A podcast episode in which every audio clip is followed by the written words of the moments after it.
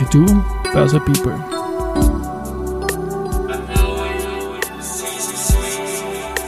Are now in season 3. Presented by VHS.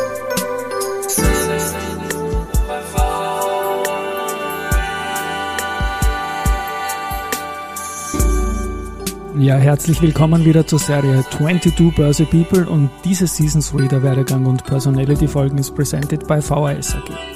Mein Name ist Christian Drastil, ich bin der Host dieses Podcasts und mein zehnter Gast in Season 3 ist Robert Kledorfer, stellvertretender Chef des Wirtschaftsressorts im Kurier und gemeinsam mit Rüdiger Landgraf ist er ziemlich gut veranlagt. Servus Robert und herzlich willkommen bei mir im Studio. Hallo Christian, danke für die Einladung. Es ist überfällig, dass wir plaudern. Das sage ich schon manchmal, aber bei dir ganz speziell, denn ich bin ein Hörer von. Ziemlich gut veranlagt. Der Finanzpodcast von Kurier und Krone Hit. Liebe Hörerinnen, liebe Hörer, willkommen bei der 51. Ausgabe von Ziemlich gut veranlagt. Mit mir im Studio der stellvertretende Leiter der Kurier Wirtschaftsredaktion, Robert Gliedorfer. Hallo Robert. Hallo lieber Rüdiger. Wir reden heute... Das ist der Rüdiger Landgraf, ein normaler wöchentlicher Sparringpartner und ich bin ein Riesenfan, habe alle 51 Folgen gehört. Du bist jetzt, glaube ich, mein 54. Gast in den Börse People. Also wir sind in den 50er Regionen und ja, lieber Robert, ich habe dich anmoderiert als Wirtschaftschef, stellvertretender des Kurier, aber beginnen wir mal bei deinen journalistischen Wurzeln. Wie ist denn alles losgegangen bei dir? Es ist alles ganz simpel losgegangen, nämlich mit einem Publizistikstudium und Politikwissenschaft. Damals war das ja noch eine Fächerkombi. Und habe dann gemerkt, dass das passt für mich und eigentlich war die Politik eher so meine, mein Steckenpferd, aber auch Medien, neue Medien, das hat mich auch sehr interessiert und habe dann auch begonnen, nach ein paar kleinen Freelancer-Sachen bei täglich alles in der Fernsehredaktion. Wunderbar. Das war wirklich, wirklich toll und lustig. Ich liebe den Boulevard, ja. Ja, und, und, und Kurt Falk war ja ein wirkliches Original, ja. sagen wir mal so. Und habe dann dort einige Monate gewerkt und dann ging's ab zum Zivildienst, beziehungsweise musste ich dann auch parallel meine Diplomarbeit fertig machen. Ja, und dann im, im Laufe der nächsten Jahre habe ich dann begonnen bei Pressetext Austria. Mhm. Die Online-Nachrichtenagentur, die war damals. und Seiwald, ne? Ja, die ja. war damals sehr aufstrebend und äh, hat viel Venture Capital gehabt und hat ordentlich expandiert in die Schweiz und auch nach Deutschland, wo ich auch die Gelegenheit hatte, zwei Monate die Redaktion in Berlin aufzubauen. Das war eine wirklich tolle Erfahrung auch in Mitarbeiterführung, weil ich war damals ja noch relativ jung, weil ungefähr 25. Das waren doch ältere Kollegen und ja, und eines Tages hat dann mein Telefon geläutet und äh, der Kurier war dran in der Arbeit, witzigerweise bei Pressetext. Und ähm, ja, ich sollte einen Termin mit dem damaligen Wirtschaftsressortleiter, dem Herrn Göweil. Liebe äh, Grüße an der Stelle, an den. Genau, und äh, habe mich dann mit ihm getroffen und wir wurden uns relativ schnell einig und habe dann beim Kurier begonnen im Oktober 2001.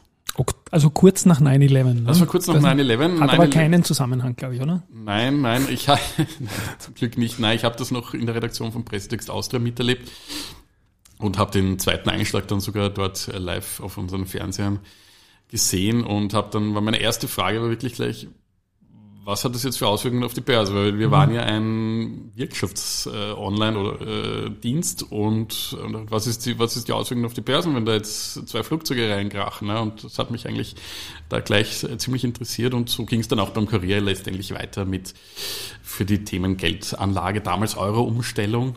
Riesenthema. Das war Riesenthema, damit war ich betraut und ähm, ja, Geldanlage in den, in den weitesten Sinn, also von, von Gold über, über eben Fonds vor allem.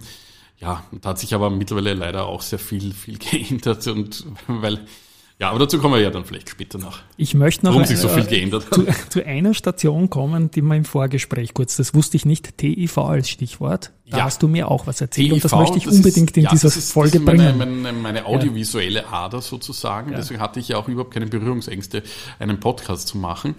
Ähm, TV, ich weiß nicht, ob das noch jeder kennt, in Wien war das ein, ein Kabelsender, der Vorgänger von GoTV, der mhm. Musiksender von Tommy Madersbacher. Und da gab es einmal in der Woche so eine Art, ich würde sagen, ein bisschen ein anderer Stil, anderer Zugang von in Richtung eine Mischung aus Wien heute bis Report. ja, ja, und da haben, hat man eben originelle Zugänge gefunden zu aktuellen Themen. Und die Sendung hieß Newsroom.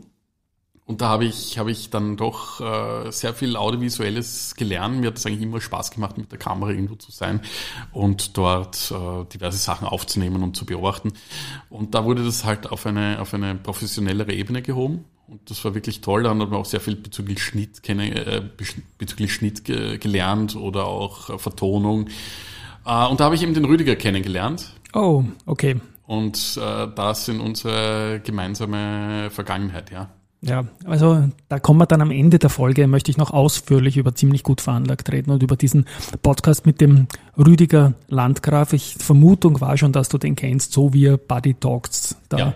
Woche für Woche geht das nicht so wenn man sie noch nicht so gut kennt. DEV, wollte ich sagen, war damals auch für mich eine große Erinnerung. Wir haben uns damals nicht äh, kennengelernt oder sind uns nicht begegnet in dieser Stelle. Ich habe damals auch hin und wieder mit dem Tom Rottenberg, den man heute vor allem als Läufer kennt, ja. und, und auch der Henny Brandstätter, Stichwort Neos, heute ähm, da die eine oder andere Wirtschaftssendung gemacht und das hat riesen Spaß gemacht als großer Musikfan. Damals war ich froh natürlich, dass GoTV die ganzen Videos auftrieben hat Stimmt, ja. Die, das war schon eine, eine sensationelle FM4-nahe äh, visuelle Erfahrung damals. Also das war schon ganz, ganz gewaltig. Aber ich komme jetzt zum Kurier und komme jetzt ein bisschen zu einer Zeitreise. So 2001 nach 9-11 hast du begonnen. Äh, das war dann ungefähr auch die Zeit, wo die Tech-Bubble zu Ende gegangen ist und unsere schönen Brick-and-Mortar-Aktien wieder gekommen sind in Österreich. Wie hast du das erlebt, irgendwie diese Phase, diese prosperierenden Nullerjahre in der Wirtschaft? die, die haben mich, die haben mich insofern mit Aktien vertraut gemacht, dass ich mich dann wirklich auch persönlich dafür interessiert habe, mich äh, für Aktien zu interessieren, nicht nur als Berichterstatter, sondern eben auch als Investor. Und da gab es ja einige Highflyer auch am Wiener Parkett, die dann allerdings auch relativ ja. bald wieder äh, runtergingen. Zum Glück, muss ich ja im Nachhinein betrachtet sagen, habe ich damals jetzt keine wirklichen spektakulären Schritte aus meiner Sicht gesetzt und hab da, bin da gleich all in gegangen oder habe da großartig was ausprobiert. Also ich habe das ziemlich beobachtet. Ähm, und während des Beobachtens ist ja dann die Blase schon geplatzt und haben mir dann gedacht, okay, fein, dass ich mich da zurückgehalten habe letztendlich. Und habe dann eigentlich erst viel später begonnen mit, mit Einzeltiteln. Mhm. Und diese Nullerjahre, die waren ja dann gebrochen durch Lehman wie ein fürchterlicher ja. Einmaleffekt, den man eigentlich nur zu Covid 2020 wieder gesehen hat im März. So, wie war diese Zeit journalistisch? Hast du dann auch die war sehr herausfordernd. Also, da war, ja? da war die, die Dotcom-Blase eigentlich Längst relativ, weg, ja. Ja, relativ easy dagegen, weil das in meinen, meiner Erinnerung zumindest ging das schleichender. Und die Auswirkungen waren bei weitem nicht so dramatisch, nicht? Man sich erinnert, was da die wirtschaftlichen Verwerfungen dann 2008 dann waren und in den Folgejahren, es ging ja dann noch weiter bis Griechenland und da haben wir noch jahrelang da, darüber berichtet. Ähm, das war damals wirklich heftig und das war jeden, jeden Tag gab es irgendwelche Absturz-Horrormeldungen, dass 5%, 7% und so weiter runterging. Das, also das habe ich wirklich sehr spektakulär in Erinnerung, ja. So viele Zeitungen von der Bedeutung und von der Size vom Kurier in Österreich gibt's nicht und man kennt natürlich die Vorstände. Wie geht's deinem Redakteur, der lange dabei ist, wenn plötzlich das Visa wie überhaupt keine Guidance mehr geben kann und man irgendwie Verständnis hat, aber ein Leser trotzdem was bieten muss? Ja, da muss man sich dann ein bisschen an die Analysten dann auch halten. Ja. Ähm, man muss ja leider sagen, damals gab es noch relativ viele, die man anrufen konnte. Ja. Heute ist das leider nur noch eine Handvoll. Die Bankenszene hat sich massiv verändert und wir tun uns als Journalisten, als Finanzjournalist im Land sehr, sehr schwer, wirklich kompetente Ansprechpartner zu finden im Inland. Ja. Es gibt zwar im Ausland welche, aber die erzählen mir das dann aus deren Ländersicht oder aus europäischer Sicht, aber ich baue es ja meistens aus österreichischer Sicht. Wir sind halt eine österreichische Zeitung. Und das ist ein großer Lag, der da entstanden ist. Leider. Also es ist wirklich schwierig und wenn wir dann hören, er ruft immer die oder den an, sage ich ja, eh, ja. aber es gibt halt keinen mehr. Und da kommt noch dazu, dass manche nicht reden dürfen, weil sie einen Maulkorb haben vom das Institut und, her. Und, ja, ja, Oder, oder dann nur so allgemeine Plattitüden sagen, wo ich dann sage, okay, das könnte ich selber auch sagen. Ja. ja. Ähm, das ist alles, alles sehr schwierig. Und auch gerade was Einzeltitel betrifft, ist es ganz problematisch. Ja. Ich mache jetzt gleich auch den großen Sprung irgendwie, weil eben wenige Player, weniger Intermediäre sind, die diesen Markt, für den wir alle tätig gerne sind und berichten wollen, was sagen können, sagen wir einfach selber mehr und du podcastest jetzt. Ich habe eingespielt die Folge 51, die Audioqualität vom Jingle ist sonst besser. Ich habe es nur schnell gesampelt heute. Ähm, das ist ein Jahr, Folge 51, weil ihr sendet jeden äh, Donnerstag. Jeden so Fixpunkt in meinem Kalender. Ich warte schon drauf manchmal, dass ich extra meinen Lauf verschiebe, ja, erst weißt, wo, wo sind die eigentlich heute. Aber ihr kommt immer verlässlich am Donnerstag noch. Und ja, Robert, wie war die Idee, den Rüdiger, den kennst du seit Jahrzehnten, wie ich vernommen habe. Wie war die Idee, dass ihr zwei euch zusammenrauft und diese Geschichte startet? Ja, wir, der Rüdiger und ich kennen uns eben sehr lange schon und haben uns dann persönlich so ein, zwei Mal im Jahr immer getroffen, privat und haben geplaudert. Und im Sommer 2021 hat er sich wieder mal bei mir gemeldet und haben uns getroffen. Er hat gesagt, du, ich würde gern mit dir einen Podcast machen zum Thema Finanzen, Veranlagung und so weiter. Und ich habe gesagt, ja, stelle ich, kann ich mir prinzipiell schon vorstellen. Ich weiß halt nicht, ob wir es wöchentlich äh, in dieser Dimension schaffen, weil ähm, es ging damals vom Konzept her noch sehr in Richtung Erklärung, wo ich gesagt habe, naja, erklären kann man schon viel, aber man ist halt dann noch irgendwann mal durch und das ist, glaube ich, dann vielleicht auch ein bisschen nicht so. Und es gibt tausende Erklärungspodcasts. Ja, und ja. das ist dann auch irgendwann nicht so spannend. Und wir haben dann eben einen Piloten mal aufgenommen und haben dann gesehen, ähm, ja, das, das passt von uns, es harmoniert ganz gut. Und haben aber dann auch gemerkt, man muss es halt doch aktuell machen und Erklärungen dann einbauen, wenn es passt, was wir auch tun. Ja, und haben jetzt diese Woche die 52. Folge und ja, gehen äh, guten Mutes in das nächste Jahr, ja. Ja, also wie gesagt, ganz, ganz großes Lob zu diesem Podcast und Danke. vielleicht noch ein bisschen zum Konzept. Also die, die ihn nicht kennen, ich werde ihn natürlich verlinken in den Shownotes. Ähm, und das Konzept ist ein bisschen so ein Bodyblog und ihr sprecht euch über Echtgeldveranlagungen, fängt, fangt die Woche ein, was so passiert ist, habt einen Elon Musk Zugang, einen gewissen. Aber erzähl mal kurz, was ist das Megaskript quasi dahinter? Welche größere Storytelling-Sache zieht sich wie ein roter Faden durch? Elon Musk, wie Elon du Musk, sagtest, genau, ja. ja. Der ist ja auch jetzt ja, gerade wieder. Ja, der liefert ja auch immer der liefert ab, ja. fast jede Woche irgendwas ab, ja. Also das, das, das ist ein, ein wirklicher Fixpunkt. Rivian. Rivian, der zweite ja. Fix. Da musst du meinen Lesern, Hörern, Entschuldigen, Gerne, Hörerinnen ja. und Hörern, dass ich alles richtig mache. Bitte Stichwort Rivian. Ich höre es jede Woche dank Ach, euch. Ja, genau. Dieses Unternehmen muss man nicht zwingend kennen. Ja. ist ein amerikanischer Elektroautobauer, ja. eher so in Richtung Vans. Und ähm, das ist eigentlich die einzige Wachstumsaktie, die ich besitze, weil die wurde, die ging damals an die Börse eben ungefähr um, um, das, um die Jahreswende. Und ich habe mir gedacht, ja, Tesla habe ich verpasst jetzt mache ich Rivian. Und Rüdiger ist ein wirklicher Tech-Fan, der mhm. hat sehr viele Tech-Aktien und hat auch Rivian gekauft, allerdings zu einem besseren Zeitpunkt und seitdem geht es mit der Aktie nur bergab. Also nicht nur aufgrund des Marktumfeldes, sondern weil auch das Unternehmen selbst jetzt nicht so performt, wie es eigentlich versprochen wurde. Ähm, ja, und das ist ein bisschen so ein Running Gag zwischen uns. Das ist unser Aktienmaskottchen, Rivian-Aktie. Mhm. Wir ja. hoffen beide drauf, dass die wieder steigen. Das, das, sind, das ist eigentlich der Gag-Fixpunkt. Ja? Und, der, und der Elon Musk ist so halb Witz, halb ernst, weil der liefert wirklich, wie du sagtest, ja. jede Woche was. Und dann suchen wir uns natürlich schon irgendein Thema der Woche. Seien es jetzt Zinserhöhungen, ja. Oder was wir hatten, daran konnten wir nicht vorbeigehen, war die Wienenergie-Sache. Weil das jetzt kann man natürlich sagen, Wienenergie notiert nicht an der Börse. Ja, eh, aber natürlich diese ganzen Vorgänge sind natürlich ein haben was mit Börse zu tun. Also nicht nur, dass es Strombörse ist, aber natürlich sind das alles Optionen. Und dann kann man sich über die Optionen dorthin handeln und, und sagen, das ist jetzt quasi das Thema der Woche. Und das war ja auch ein riesiger Aufreger und somit passt das. Also wir schauen, dass wir immer so, so Themenblöcke äh, finden, die dann halt äh, was hergeben. Natürlich auch Rohstoffe ja. und leider natürlich auch der Krieg in der Ukraine, der ja natürlich alles durcheinander gebracht hat. Also wir, sagen zwar immer, wir sind kein politischer Podcast, aber gewisse Sachen sind politisch. Und wenn dann so Sachen wie, wie Übergewinnsteuer kommen, nicht? Ja. Dann muss man sich dazu äußern und einem, ein politisches Statement abgeben. Oder vergangene Woche Elon Musk will Twitter aus der linken Bubble holen zum Beispiel. ja, also, da bin ich gleich schneller gelaufen, den Kilometer, als ich das gehört habe. Ich weiß noch genau, wo ich war. Circa 30 Minuten peilt ja immer an, so wie ja. ich das wahrgenommen habe. Also laut ursprünglichen ja. Konzept waren es sogar nur 20 bis 25 Minuten. Nur wir haben dann relativ im Laufe der, der Woche, muss man sagen, wir haben wirklich 20 bis 25 begonnen. Und es ging dann so, dass wir im Laufe der Monate gemerkt haben, da kommen wir eigentlich gar nicht aus, weil es so viel ja. zum Erzählen gibt und haben jetzt eigentlich fast nie unter 30.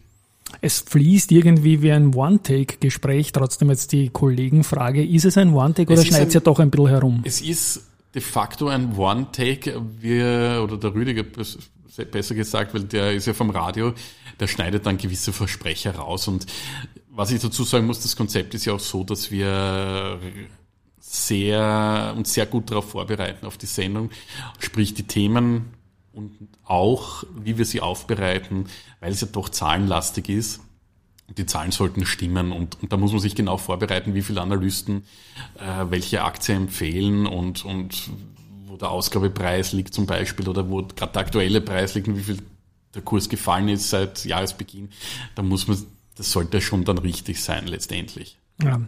Also von meinem Medienkonsum her, und da sind die Leute natürlich unterschiedlich, sage ich mal, ähm, habe ich von dir vielleicht fünf Artikel Print gelesen, so wie von allen anderen unseren Kolleginnen und Kollegen auch, aber dafür 1500 Minuten Podcast gehört.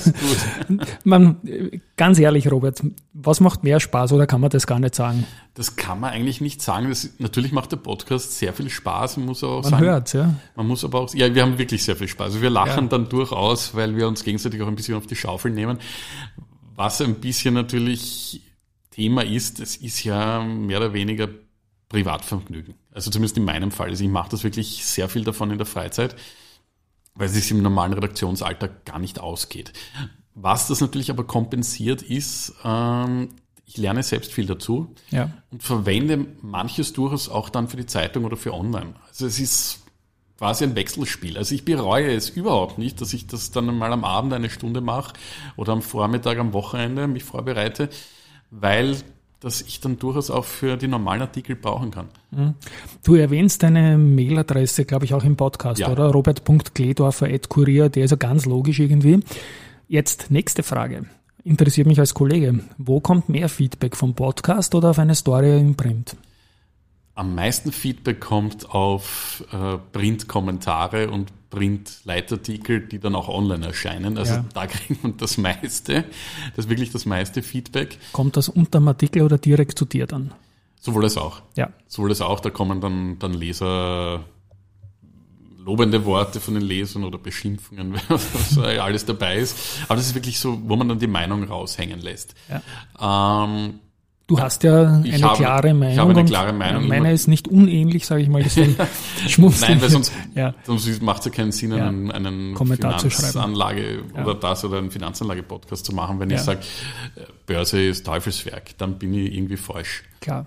Was mir unglaublich gut gefällt bei euch beiden, auch sowohl beim Rüdiger als auch bei dir, ist ein gewisses Maß an Selbstironie, was natürlich auch mit dem Startzeitpunkt zusammenhängt. Ja. FOMO, wissen wir alle noch, 2021, du Trottel hast keine Aktien, das habt ihr so nicht gesagt, aber das habe ich immer wieder gehört in meinem Umfeld. Ich habe die Leute nicht leiden können dafür, für dieses FOMO-Denken, weil es zum falschen Zeitpunkt viele reingetrieben hat. Ihr habt jetzt aus rückwirkender Sicht einen depperten Startzeitpunkt erwischt und geht selbstironisch mit den Veranlagungen um. War das kurzfristig mal ein Gedanke, da aufhören damit? Nein, Als das, Hörer wünsche ich mir es nicht. Ja? Nein, das war überhaupt nie der Gedanke. Wir, wir ja. verulken ja das Thema ja selbst, wie du das ich gehört hast, weil ich ja immer ja. sage, ja, das kann ja kein Zufall sein, dass wir ausgerechnet genau. jetzt äh, gestartet sind oder vor einem Jahr gestartet sind und jetzt geht alles den Bach runter und da würde ich sagen, immer, naja, das, ja. äh, das hat ja damit nichts zu tun. Kontraindikator und genau, so. Genau, genau, genau. Nein, ich bereue es überhaupt nicht, weil wir werden das, oder wir haben das ja auch in der, in, den, in der aktuellen Folge, in der 52. thematisiert und, und sagen dann natürlich auch dazu, wenn es einfach läuft, ist natürlich so ein ja. Podcast auch einfach, weil dann brauchst du eigentlich gar nichts empfehlen, weil es läuft eh alles von selbst. Genau. Äh, gerade in Zeiten wie diesen ist es die Herausforderung, da Tipps zu geben oder Sachen zu finden, wo noch irgendwie eine Chance drinnen ist, äh, Geld zu machen. Oder zumindest das Investierte zu erhalten. Mhm. Muss man bei der hohen Inflation ja schon dazu sagen. Was ich jetzt nicht weiß, Entschuldigung, ich bin ein bisschen ins Wort gefallen. Krone-Hit ist natürlich Radio. Ja. ja. Werden da äh, Versatzstücke auch vom Rüdiger gesendet? Nein, das wird nicht, ja. aber auf der Homepage von Krone-Hit sind diverse Podcasts abrufbar und so auch unserer. Und der ist auch auf Kurier.at abrufbar. Okay. Und wo kann es hingehen mit diesem Format? Ein Jahr seid ihr jetzt alt. Also ich bin als Hörer, hier habt dich auch als Hörer eingeladen und als Kollege und überhaupt, ähm, sehr zufrieden. Gibt irgendwelche äh, Spins, die ihr noch dazugeben wollt? Wir werden inhaltlich uns nicht verändern. Wir werden weiterhin aktuelle Themen aufgreifen und anhand dieser aktuellen Themen noch dann äh, gewisse Sachen erklären. Was wir allerdings machen werden, wir werden ein bisschen unseren Auftritt aktualisieren, ein bisschen ein Rebranding, ein Refreshing, ein bisschen Social Media. Das wird sich alles im Laufe der nächsten Wochen bis Jahresende dann hoffentlich ergeben. Da sind wir auch ein bisschen von der Technik abhängig und damit wir unseren Hörerkreis ein bisschen ausbauen. Wenn ich dich jetzt, du bist ja schon lange dabei, äh, deine großen Memories jetzt zum weltweiten Aktienmarkt aus dem letzten Vierteljahrhundert, sage ich jetzt mal, um, um die Schaffensperiode ein bisschen abzudecken. Was sind die ganz großen Memories, die du da so hast? Was sind die Dinge, die man nie vergisst? Dass ich persönlich eigentlich immer falsch eingestiegen bin und nie verkauft habe. Das ist mein großes persönliches Memory, weil, weil ich einer bin, der wirklich, das sagen sie auch immer, der Rüdiger ja. äh, mich ja da auch äh, laufend, dass ich eben einer bin, der das aussitzt. Ähm, ich bin da wirklich sehr, leider sehr inkonsequent. Ich, ich verkaufe viel zu selten. Auch und wegen der Cast, wieder Zwischenfrage. Ist dir ein Faktor hab, dabei, nicht zu verkaufen? Ich habe auch relativ viel Altbestand, also das ja, wäre gar nicht der Punkt. Drum, aber ja. ich, ich, ich verkaufe eigentlich nichts mit Verlust. Das ist so ein Prinzip von mir, weil ich jetzt das ja auch nicht an dieses Geld benötige. Ja. Meine Positionen sind alle relativ klein, so 2000 Euro, 5000 Euro, also irgendwo mhm. in dieser Range. Aber ich, dafür viele Einzelpositionen. Viele ne? Einzelpositionen, also auch, auch Investmentfonds, also es mhm. sind nicht nur Einzelaktien, aber ich habe mir das gesagt, ich, warum soll ich was mit Verlust verkaufen? Das bringt ja. nichts, ja. Und dann rechne ich da auch noch die Inflation ein bisschen dazu gewisse ja. Titel kommen da nie drüber und deswegen trenne ich mich eigentlich viel zu selten. Also das ist mein persönlich, persönliches Highlight unter Anführungszeichen. Ne? Mhm. Auf den letzten 25 Jahren irgendwann hoffentlich lerne ich daraus, dass ich mich dann auch rechtzeitig verabschiede. Dass es jetzt so tief runtergeht, äh, wusste ich, ich das gewusst Nein, hätte, ich mich mehr, mehr verabschiedet als von ein oder zwei Sachen. Ähm, ja.